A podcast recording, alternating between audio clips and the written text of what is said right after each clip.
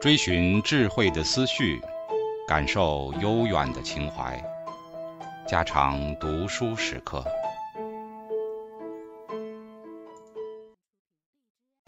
警告：慎入，非专业朗读，听后可能出现且不仅限于挺尸等严重不适，另切勿洗耳，以免污染水源。引发小猫、小狗中毒等严重生化事件。二，《周易》与巫术文学。卜辞以后，我们要作为上古文学的重要的资料的，便是《周易》。古代虽有伏羲画卦、文王作卦辞、周公作爻辞的传说，这自然是靠不住的。关于《周易》的时代，经近人的种种考证，一致证明是商末周初。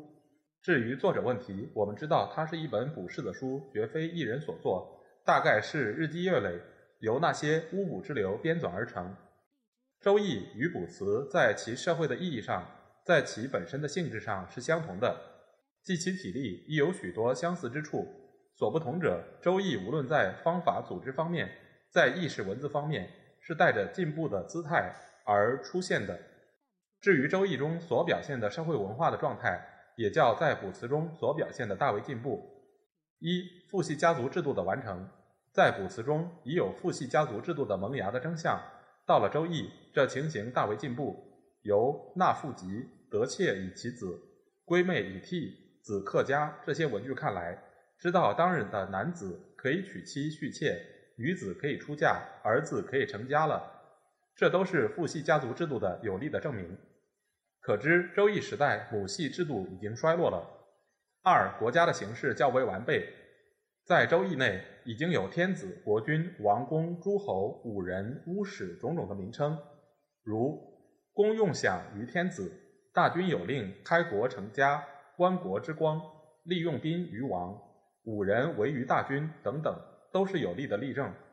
可知当时的政治组织相当完备，却具有正式国家的初步规模。这时候比起由氏族社会的末期。移转于国家雏形的卜辞时代来，是大为进步了。三、农业工商方面，在《周易》中所表现的，也叫卜辞中所表现的大为进展。《周易》中虽关于农事的材料不甚多见，但由于工商业方面的进步，是可作为农业发达的暗示的。工艺方面有大车，有精美的猎器、酒器和祭器，商人也有了，可以买卖物件，可以买卖奴隶。可知，在商代已萌芽的私有财产制度，在当时已经完全成立了。四、宗教思想在《周易》中也有了显明的进化，树物崇拜的痕迹虽仍是残存着。由“自天之佑，吉无不利，用享于地”这些句子看来，至尊的天地观念是已经有了，祖先崇拜是跟着父系家长制与私有财产制起来的。如王家有庙，这正好作为祖先崇拜的说明。其他如音乐、舞蹈、文字方面，比起卜辞时代都有很大的进步。不过这些艺术无一不是适应当代的物质生产，而与时代生活是发生密切的关系的。无论乐歌、舞蹈，大都是用于祭祀、祈祷和祝节，这与以魔术、迷信和战争为生活基调的当代社会正相适合。这时代的艺术的社会机能。还正在履行它的巫术的使命。我们不能说《周易》是一部迷信的卜筮书，就放弃了它在文学史上的价值。它实在是卜辞时代走到《诗经》时代的唯一桥梁。由那样拙劣的卜辞文字，如何能一步便跳到那样成熟的《诗经》？无论在思想与文字的进化上，我们觉得《周易》实在是这过渡时代最适当的产物。一部迷信的卜筮书，表面上似乎没有文学上的价值。但我们要知道，那时代的艺术正是用作迷信魔术的宣传工具，在他的成就上只能做到这一点。在那里面自然谈不到伦理教养的意识与纯粹唯美的艺术，便是高尚的宗教观念也还没有。佛理睬在他的名著《艺术社会学》第二章内说明艺术的社会机能时，他将艺术的发展分为巫术的、宗教的、教育的。纯粹艺术的四个阶段的事，实在是非常正确的。明白了这一点，我们如果说《周易》是巫术文学的代表，也就没有什么可怪了。卜辞中的文句虽偶有较长的记载，大半都是下面那种简朴的形式：一、癸亥，卜真王，寻王犬在五月荣日小甲。二癸未子补真，我不及出。三戊寅子补有他，戊寅子补无他。四其祸其祸。上面随便列举几条做一个例，使我们知道卜辞上的文句的构造是这么的幼稚。但是到了周易，文字的进步是极大的。爻辞中已经有许多很有诗意的韵文了，屯如、瞻如、乘马班如、匪寇、昏构；壁如、波如、白马汉如、匪寇、昏构、乘马班如、气血连如。无论在描写上，在音节上，这都不能不算是好的小诗。同时，在这些文字里，当代的社会生活也表现得活跃如画。男子威风凛凛地骑着白马跑到女人家里去。人家以为他是强盗，等到女人被他抢去了，才明白他是为婚姻问题而来的。女的被夹在马上，还气血连如的伤心的哭着，把那一幕抢婚的情景活活的呈现在我们的眼前。这种情形正是周易时代男娶女嫁的家庭制度形成以后的一种普遍现象。就是到了现在，许多野蛮民族内还能见到这种掠夺婚姻的事实。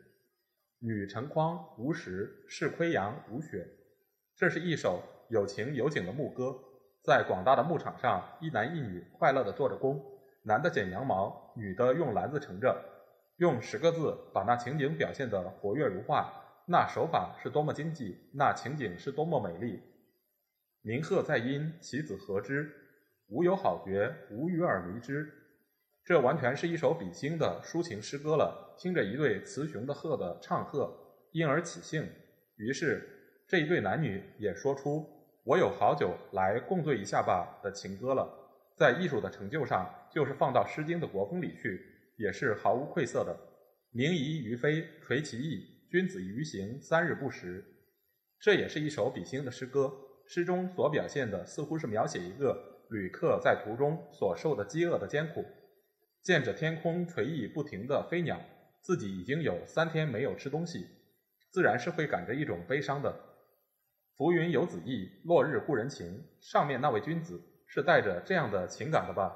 明夷两字，前人虽有种种解释，我想在这种地方把它看作是一种鸟，无论如何是正确的。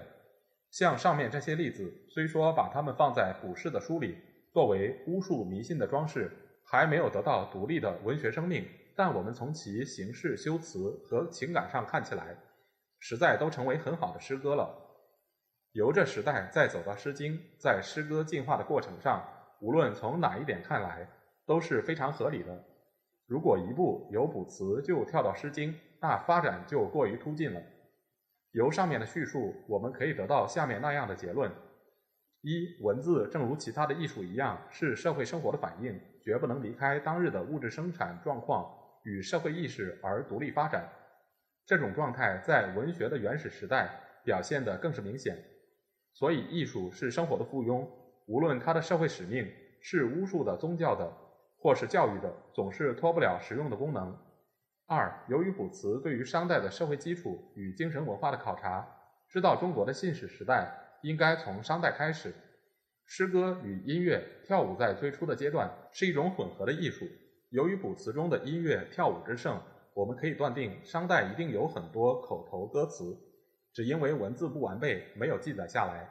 至于古籍中载录的那些殷商的和他以前的典雅的散文和韵文，自然都是不可靠的材料了。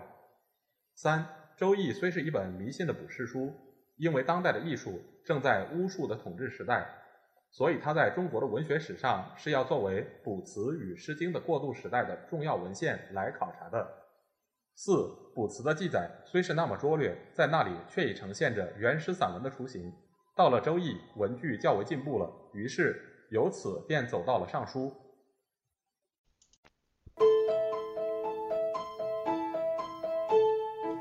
家常读书制作，感谢您的收听。